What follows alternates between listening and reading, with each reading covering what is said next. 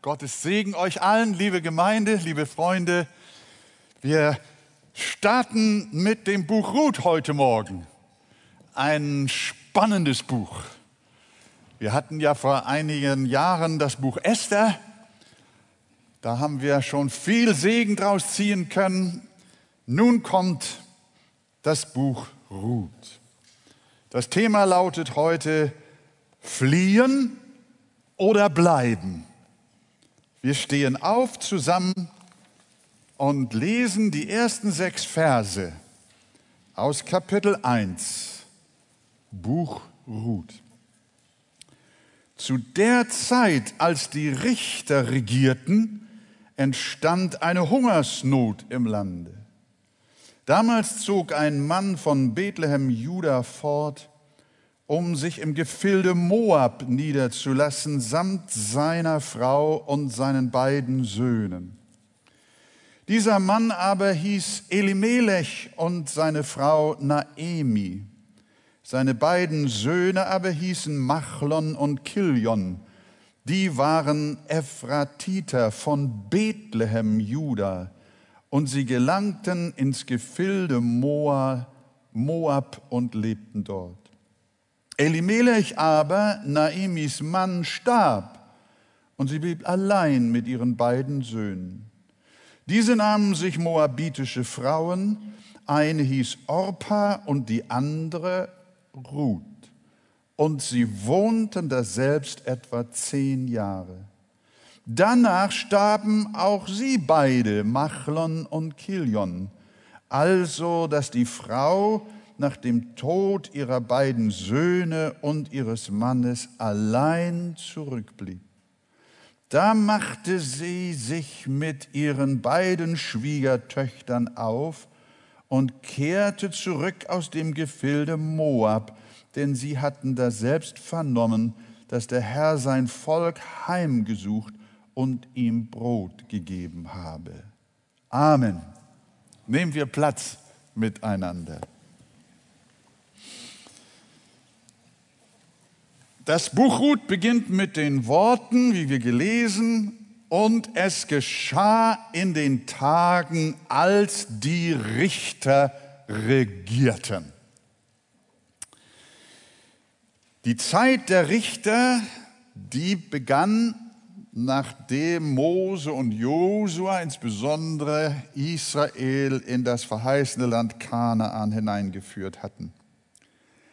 Also nachdem Josua, der große Gottesmann, gestorben war, folgte die Zeit der Richter und dauerte in etwa 450 Jahre, bis dann der große Prophet Samuel auftrat und die Zeit der Könige in Israel einleitete. Aber das Buch Ruth, das spielt mitten in dieser Richterzeit. Und die bekanntesten Richter in jener Zeit, ihr Bibelleser kennt sie, einige Namen nennen wir, Othniel, Ehud, Deborah wird oft genannt und Barak, Gideon, von dem haben wir auch gern gelesen, Abimelech, Jephthah und natürlich auch der bekannte Simson war auch ein Richter in Israel in dieser Zeit. Aber diese Zeit war gekennzeichnet von Götzendienst und von Abfall von dem Gott ihrer Väter. Und daraufhin hat der Herr immer und immer wieder in dieser Richterzeit viele Gerichte gesandt. Aber dann hat Gott seinem Volk auch immer wieder Buße geschenkt und ihnen einen neuen Richter gegeben und auch damit vielfach eine neue Zeit der Buße. Aber dann ging es wieder bergab geistlich, so dass es also eine unruhige, unsichere Zeit mit Auf und Abs gegeben hat, viel Sünde, viel Abfall und Gericht über Gericht und dann wieder Erbarmen Gottes. Und jetzt hier, und so schließt das Buch der Richter, wenn ihr mal einen Vers also zurückgeht, das letzte, der letzte Vers im Buch Richter vor dem ersten von Ruth 1, dann steht dort, zu jener Zeit gab es keinen König in Israel. Jeder tat, was recht war in seinen Augen. Das war so die Situation.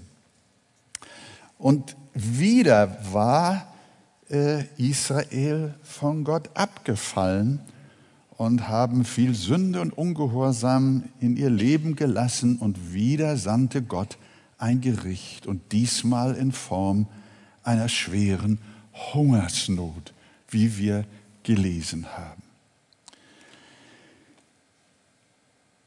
Gott hat ja einen Grundsatz Israel mit auf den Weg gegeben, schon als sie aus Ägypten ausgezogen waren und sich anschickten, das verheißene Land zu erreichen.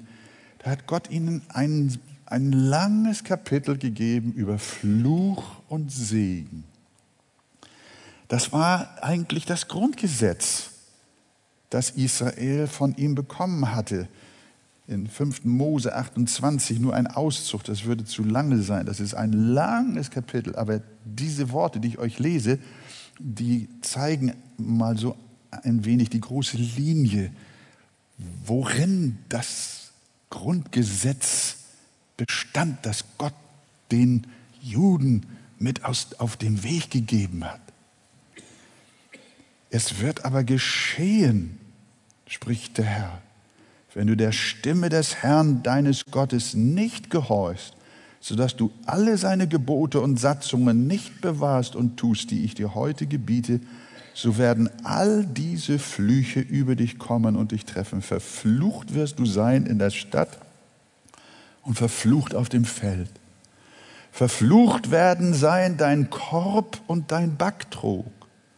Verflucht wird sein die Frucht deines Leibes die Frucht deines Landes, der Wurf deiner Rinder, die Zucht deiner Schafe.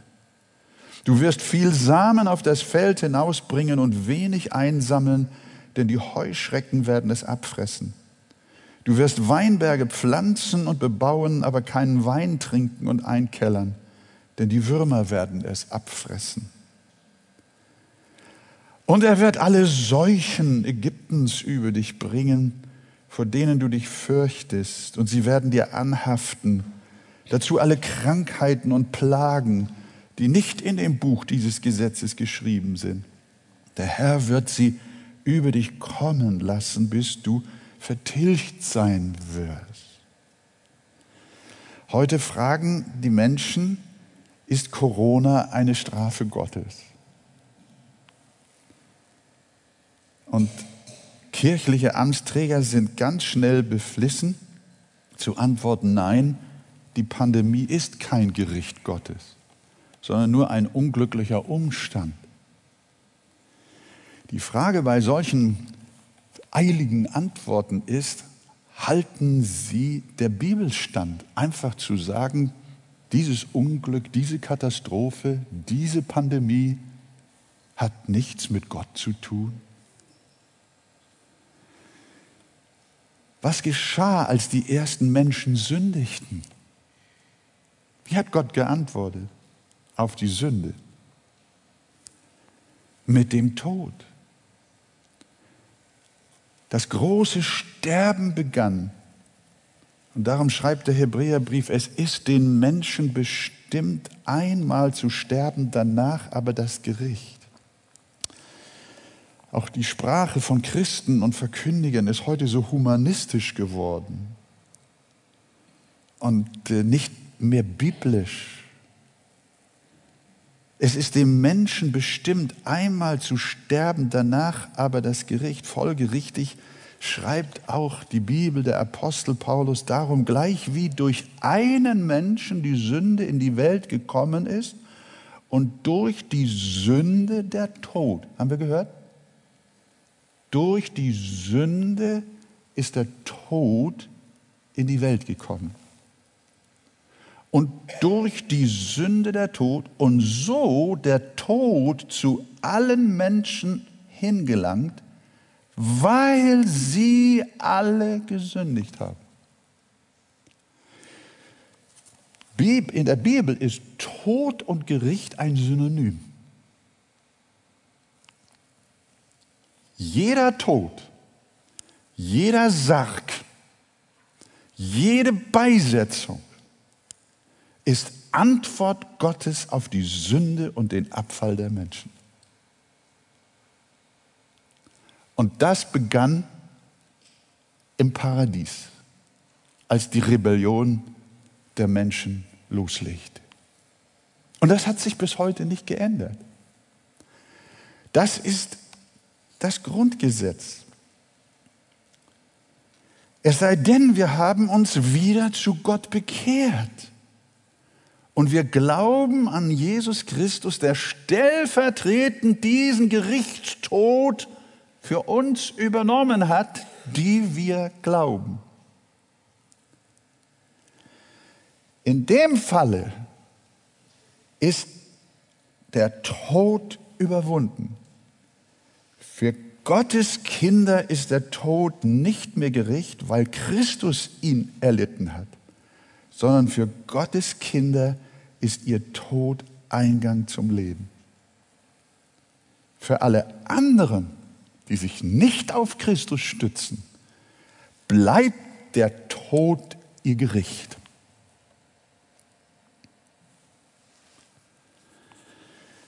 Und wenn das bei jedem Einzelnen, der stirbt, bei jedem Einzelnen, ob es ein natürlicher Tod, ein Unfalltod, ein Alterstod oder wie auch immer ist, wenn das bei jedem Einzelnen, der stirbt, schon so ist, dass der Tod ein Gericht, eine Antwort Gottes ist, wie viel mehr trifft das zu, wenn innerhalb eines Tages, einer Stadt, eines Landes auf einmal viele sterben? Hunderte, Tausende, ja sogar vielleicht Millionen, wie während des letzten Weltkrieges. Dann zu sagen, das hat nichts mit Gott zu tun, das finde ich ist schon ziemlich vermessen. Vor allen Dingen dann, wenn man glaubt, sich auf die Bibel zu berufen. Nein, die Bibel erklärt grundsätzlich, dass da, wo Abfall von ihm geschieht und seine heiligen Gebote mit Füßen getreten werden, es früher oder später zu einer verstärkten Reaktion von ihm kommt. Und das bestätigt ja auch die ganze Menschheitsgeschichte, nicht nur in Israel, auch unter den Heidenvölkern, auch in unserem eigenen Land. Je gottloser ein Volk wurde, desto schrecklicher wurden die Gerichte Gottes. Aufgrund der enormen Geduld Gottes wiederum lassen diese Gerichte mitunter sehr lange auf sich warten. Das ist auch wahr. Aber es steht deshalb in der Bibel, irrt euch nicht. Gott lässt sich nicht spotten. Denn was der Mensch sieht, das wird er ernten. Diese Regel ist nicht nur in der Landwirtschaft, sondern diese Regel, die gilt grundsätzlich. Auch was die Moral, was die Gottlosigkeit, die Gesetzlosigkeit der Menschheit und der Völker auf Erden angeht. Je länger der Mensch sein gottloses Wesen treibt, desto mehr häuft, wie Paulus es formuliert, desto mehr häuft er sich den Zorn Gottes auf. Und desto sicherer ist ein bevorstehendes Gericht. Und davon spricht nicht nur das Alte Testament, davon spricht Jesus und davon spricht in erschreckender, erschütternder Weise das letzte Buch der Bibel, die Offenbarung. Diese Gerichte Gottes nennt sie die Vorstufen des endgültigen Gerichtes. Sie spricht von vorlaufenden Zornschalen, die über die Nationen ausgegossen werden.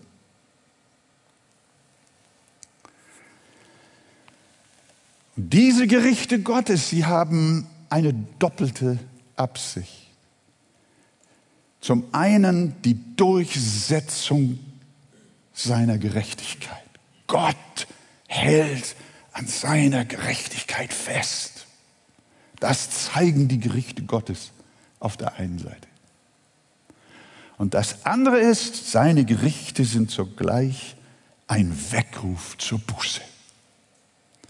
Jedes Gericht Gottes, jedes große Leiden und Sterben im Land ist zugleich auch Gnade. Viele Menschen kommen in der Not zum Nachdenken und wenden sich bußfertig zum Herrn. 1945 waren die Kirchen in ganz Deutschland, wenn sie denn überhaupt noch betriebsfähig waren, brechend voll und übervoll. Menschen, die dann zum Herrn rufen und Buße tun, die werden vor der Verdammnis errettet.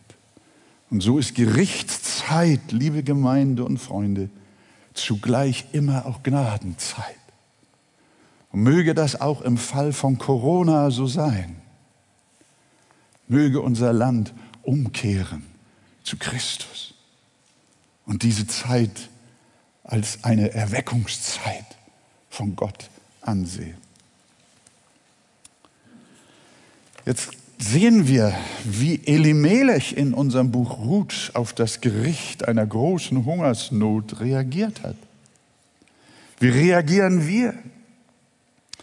Menschlich gesehen reagierte der Elimelech vernünftig. Er sah, wie seine Frau und seine beiden heranwachsenden Söhne Machlon und Kilion natürlich Hunger hatten und etwas zu essen brauchten.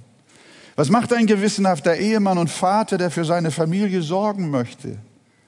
Er geht dahin, wo es besser ist, wo man besser leben kann. Er folgt seiner menschlichen Vernunft. Wie wir aber gleich sehen werden, kann Vernunft auch sehr unvernünftig sein. Vor allem dann, wenn wir das Terrain Gottes verlassen. Hier geht es nicht darum, äh, ihn oder Christen zu kritisieren, die möglicherweise auch in früheren Zeiten oder gerade auch jetzt auf der Flucht sind oder waren und aus einem Land des Elends in ein besseres Land geflohen sind auf dieser Welt.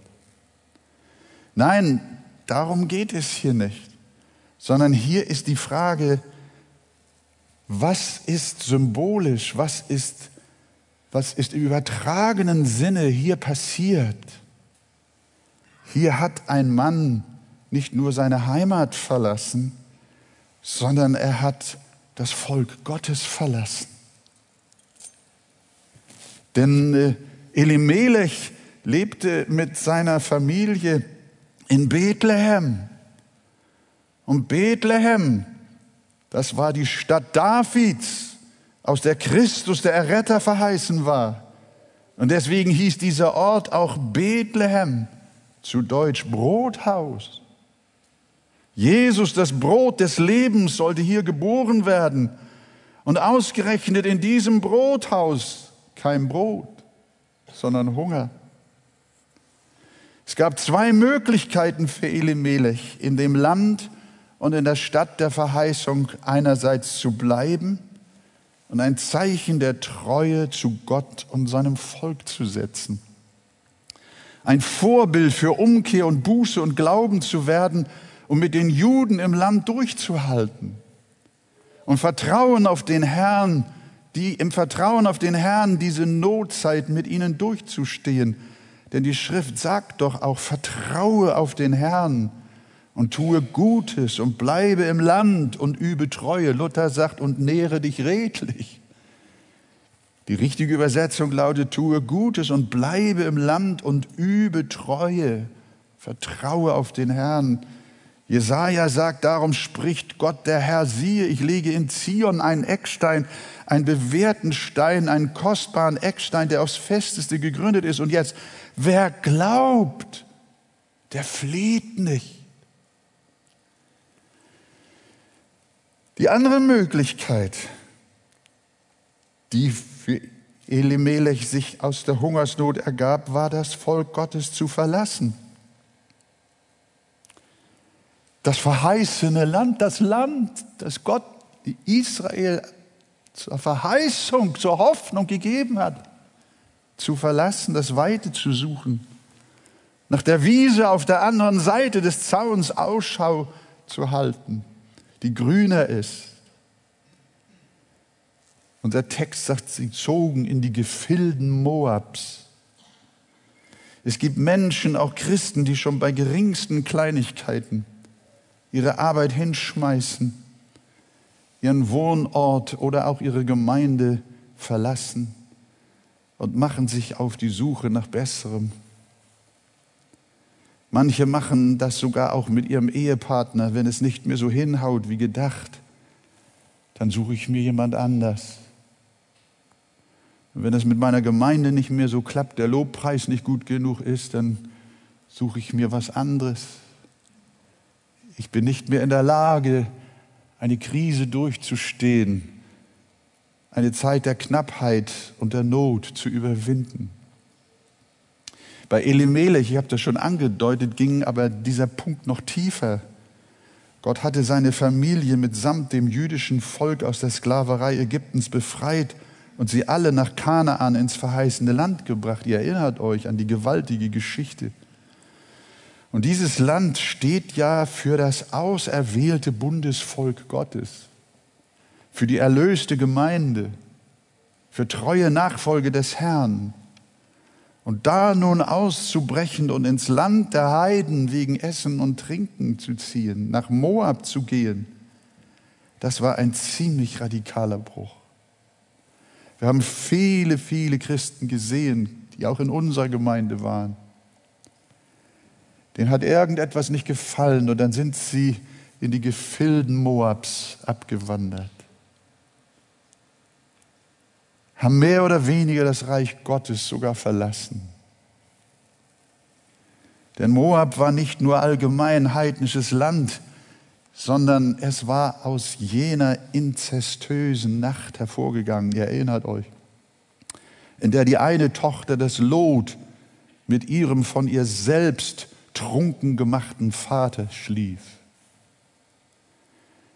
Und dann hat der alte Lot hat sie, die Tochter von ihrem Vater, einen Sohn empfangen. Und den nannte die Tochter wie? Moab. Das war der Anfang.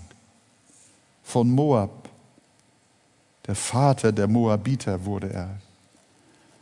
Und diese Moabiter haben dem Volk Israel in vieler Hinsicht aktiv geschadet und schaden wollen. Wenn ihr in der Bibel bewandert seid, dann erinnert ihr euch an den Moabiterkönig namens Balak, der König von Moab. Der hatte Biliam angeheuert, um Israel zu verfluchen. Das steht für Moab. Zu einem späteren Zeitpunkt lockten die moabitischen Frauen die Männer aus Israel zur Unzucht und verführten sie ihren Göttern zu opfern und sie anzubeten, könnt ihr in 4. Mose 25 nachlesen. Auch durch den König Eglon bedrückten die Moabiter Israel in Richter 3, Vers 12. Ja, das alles hätte Elimelech in Erinnerung haben müssen, als er sich entschied, in dieses Land des Götzendienstes auszuwandern. Übrigens, der Name von Elimelech heißt, mein Gott ist König. Das muss er irgendwie vergessen haben, wie er heißt. Natürlich wollte er nur vorübergehend das heilige Land, wenn ich es mal so sagen will, die Gemeinde des Bundes Gottes verlassen. Vorübergehend, ja nicht für immer, nein, natürlich nicht. Er überschritt die Grenzen des Reiches Gottes zu den Gottesverächtern in den Gefilden des Unglaubens hat er seine Hoffnung und seine Sicherheit gesucht. Aber was wurde aus dieser vorübergehenden Absicht? Auch wenn sie vorhatten, später wieder nach Bethlehem zurückzukehren, kam doch alles anders. Wir lesen in diesen kurzen sechs Versen, so knapp zusammengebunden, eine Riesengeschichte. Elimelech starb. Dort im Moab starb er. Hätte Naemi nicht spätestens jetzt zurück zu ihrem Volk gehen müssen, aber das ging nicht mehr. Sie konnte nicht so ohne weiteres. Denn die beiden Söhne waren inzwischen groß geworden. Moab war inzwischen ihr Zuhause. Und von der Heimat und dem Volk ihrer Eltern wussten sie nicht viel. Ich habe es oft gesehen und beobachtet. Erst gehen die christlichen Eltern in die Welt und deren Kinder wissen überhaupt nichts mehr von Israel. Die wissen überhaupt nichts mehr von der Bibel. Das haben sie im Land der Fremde alles verlernt. Und so sind auch diese beiden Jungs nicht mehr im Glauben geblieben oder je gewesen, sondern die Welt war ihre Heimat. Dort sind sie ja groß geworden. Ungehorsam gegen den Gott ihrer Väter war ihr Lebensstil. Vom Hörensagen hatten sie vielleicht noch gewusst, was die Bibel zur Verheiratung mit Nichtgläubigen sagt. Denn sie haben sich moabitische Frauen genommen. Da war das die Weiche endgültig gestellt. Es gab kein Zurück mehr ins Land des Glaubens, ins Land der Verheißung, ins Land der Väter, die Gott ehrten und lobten. Das Wort Gottes war dem Machlon und Kilion nicht mehr wichtig, obwohl es hinsichtlich der Vermischung mit den Völkern anderer Götter deutlich sagt, du sollst dich mit ihnen nicht verschwägern, du sollst deine Töchter nicht ihren Söhnen zur Frau geben, noch ihre Töchter für deine Söhne nehmen. Ja, zehn Jahre lang schien nach dem Tode des, El, des Elimelech alles noch einigermaßen gut zu gehen. Sie lebte mit ihren Söhnen und den Schwiegertöchtern ganz gut zusammen und war auch für ihr Alter versorgt. Aber dann ganz unerwartet starben auch die beiden Söhne, ohne Kinder zu hinterlassen. Von der vierköpfigen Familie, Familie Elimelech, die auszog, außerhalb der Gemeinschaft der Gläubigen ein besseres Leben zu suchen, blieb nur sie alleine, Naemi, die Witwe, übrig. Vers 5 sagt wörtlich, sie blieb allein zurück. Jetzt stand sie wie der verlorene Sohn vor den Scherben ihrer zerbrochenen Hoffnung. Ohne Ehemann, ohne Kinder, ohne Enkelkinder, arm, allein und unversorgt. Moab hatte sie nicht satt gemacht und auch nicht glücklich. Da ging die älter werdende dreifache Witwe in sich und zog ein Fazit aus dem, was aus ihrer Suche außerhalb der Bundesgemeinde Gottes geworden ist. Und wie sie es dann selber einschätzte, zeigen ihre eigenen Worte, die sie beim Aufbruch zurück nach Bethlehem ihren beiden Schwiegertöchtern sagt. Hört, was sie sagt. Mir ergeht es noch viel bitterer als euch, weil die Hand des Herrn gegen mich ausgestreckt ist. Mir geht's bitter, weil die Hand des Herrn gegen mich ausgestreckt ist. Das hat Naemis eigene Ursachenforschung ergeben. Mir und meiner Familie ist es so ergangen, weil Gottes Hand gegen mich ausgestreckt ist. So war auch die ehrliche Bilanz, die der verlorene Sohn gezogen hatte. Als er sich wieder zu seinem Vater aufmachte, waren seine Worte, Vater, ich habe gesündigt gegen den Himmel und vor dir. Ich bin nicht mehr wert, dein Sohn zu heißen. Als Naemi in Bethlehem zurück war und ihre Volksgenossen ähnlich wie der Vater seinen verlorenen Sohn in Bethlehem freudig begrüßten, da rief sie ihnen zu, nennt mich nicht Naemi, das heißt ja die Liebreizende, sondern nennt mich Mara, denn der Allmächtige hat es mir sehr bitter gemacht. Hört mal, voll zog ich aus. Ich denke, da war doch noch Hungersnot. Jetzt sagt sie nicht, hungrig und arm zog ich aus. Nein, sie sagt, aus Bethlehem voll zog ich aus, aber leer hat mich der Herr wieder heimgebracht. Wow, so geht's uns auf unserer Reise ohne Gott. Wenn wir unserer menschlichen Vernunft folgen und das Terrain des lebendigen Gottes verlassen, folge deiner Vernunft ohne Gott. Du wirst sehen, was passiert.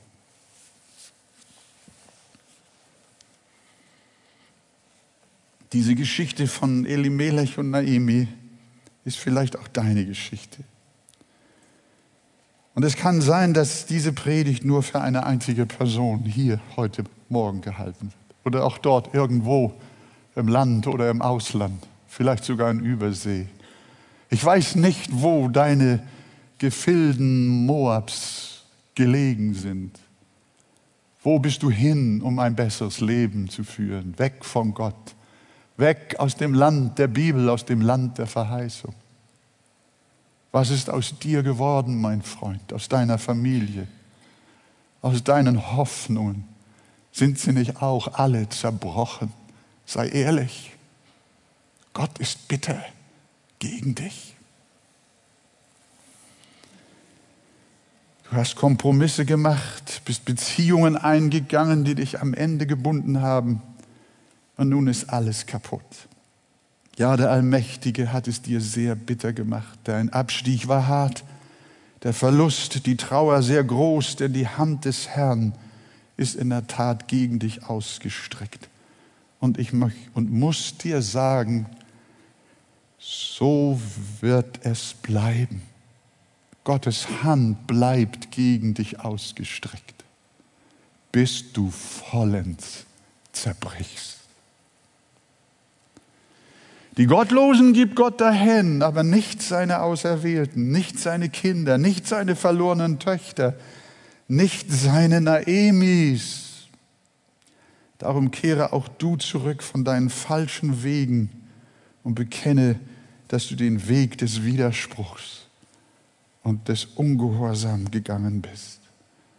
Christus wird auch deine Seele wieder annehmen und dich zurück nach Bethlehem, dich zurück ins Brothaus bringen, zurück zum Leben voll Brot, Erfüllung und Segen, wie wir im Buch Ruth noch wunderbar sehen werden. Es wird eine heiße Geschichte. Ich würde an eurer Stelle keinen Gottesdienst fehlen.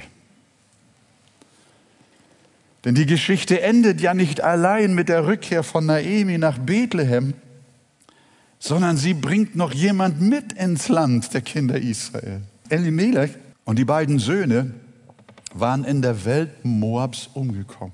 Aus der Perspektive des Neuen Testaments könnte man von ihnen mit Paulus vielleicht sagen, nicht alle, die von Israel abstammen, sind Israel. Es ist ja nicht nur eine historische Geschichte, sondern es ist ja auch eine Lehrgeschichte. Eine Unterweisung hinsichtlich des Evangeliums und des Neuen Testamentes. Die drei Männer in Naemis Familie waren dem Fleisch nach Juden, aber dem Geiste nach offensichtlich nicht.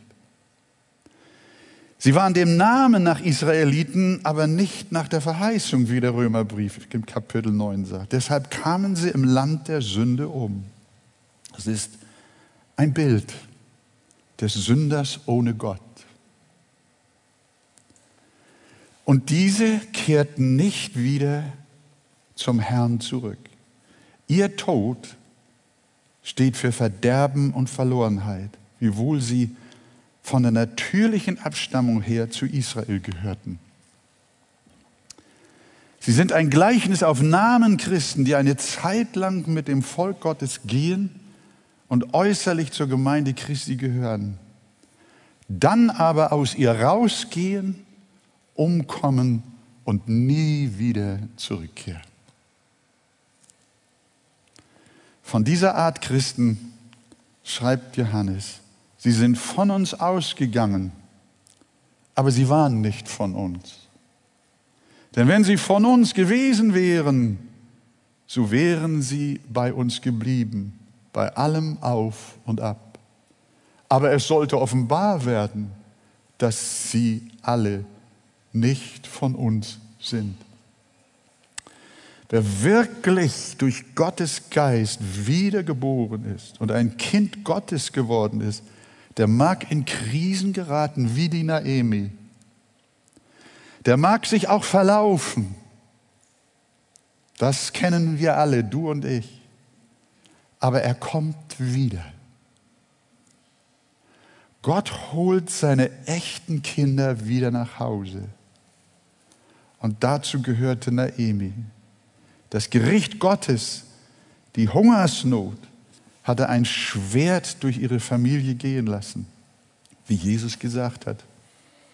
In dieser Nacht werden zwei in einem Bett sein. Der eine wird genommen und der andere zurückgelassen. Zwei werden miteinander malen. Der eine wird genommen und die andere wird zurückgelassen werden. Zwei werden auf dem Feld sein. Der eine wird genommen und der andere zurückgelassen werden.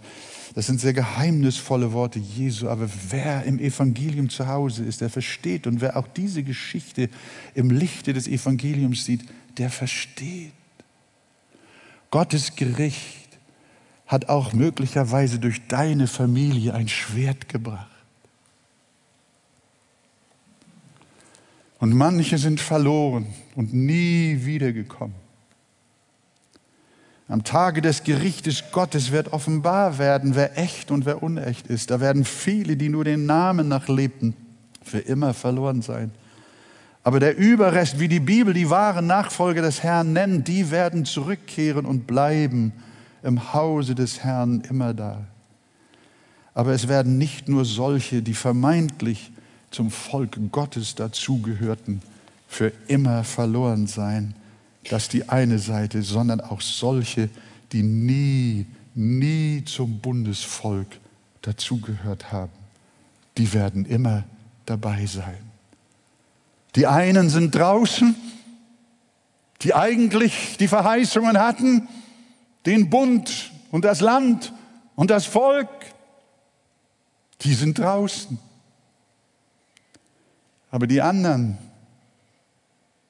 die nie dazugehört haben, die werden drin sein. Paulus formuliert das so und zitiert den Propheten Hosea, ich will das mein Volk nennen, was nicht mein Volk war, und die Geliebte, die nicht meine Geliebte war. Das ist Ruth. Die Heiden, die eine Schwiegertochter,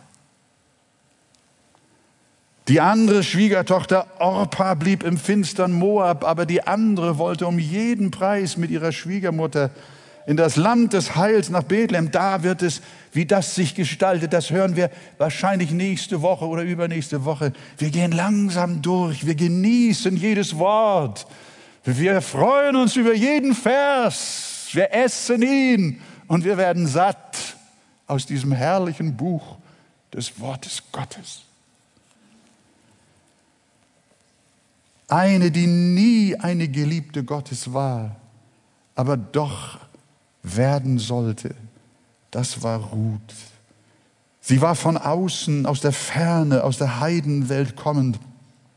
Sie nahm den Gott der Bibel in ihr Herz auf und glaubte aus der Tiefe ihres Herzens an den Gott Abraham, Isaaks und Jakob. Stell dir mal vor, eine wildfremde Frau, die nie was gehört hat von dem lebendigen Gott, die fängt auf einmal an, den Gott Abrahams, Isaaks, Jakobs zu lieben und zieht mit der Naemi als eine errettete Seele ins Land der Verheißung.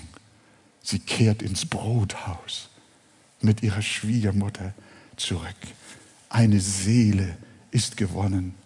Drei, die dazugehörten, gingen verloren, aber eine, die nicht dazugehörte, wurde gewonnen. Und so ist es auch heute noch oft in den Familien. Und was wurde aus dieser einen? Durch die Vermählung mit Boas wurde sie zur Urgroßmutter von David. Hört ihr? Ruth, diese Fremde.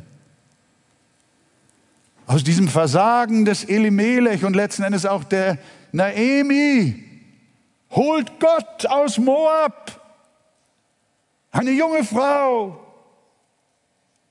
und macht sie, die nicht gebären konnte, macht sie zu einer Mutter, zu einer Stammesmutter von David und damit auch zu, einem, zu dem Stammbaum Jesu gehören. Die Frau aus dem fremden Moab, die niemand kannte und von der niemand wusste, die hat Gott in seiner Vorsehung auserwählt, eine Mutter des Glaubens für Millionen Menschen zu werden. Ich möchte Ruth im Himmel treffen. Möchtest du sie auch sehen? Ich möchte sie sehen. Ich möchte noch mal mit ihr darüber reden, wenn sie Zeit für mich hat. Das ist eine gewaltige Geschichte. Freunde, jetzt kommt der Punkt den wir nicht verstehen werden, niemals hier auf Erden. So war der Wegzug der Familie Elimelech doch nicht umsonst. Gott hatte aus dieser Fehlentscheidung noch etwas Herrliches gemacht. Er verwandle die verkehrten Wege am Ende doch noch in einen wunderbaren Weg des Heils und der Gnade.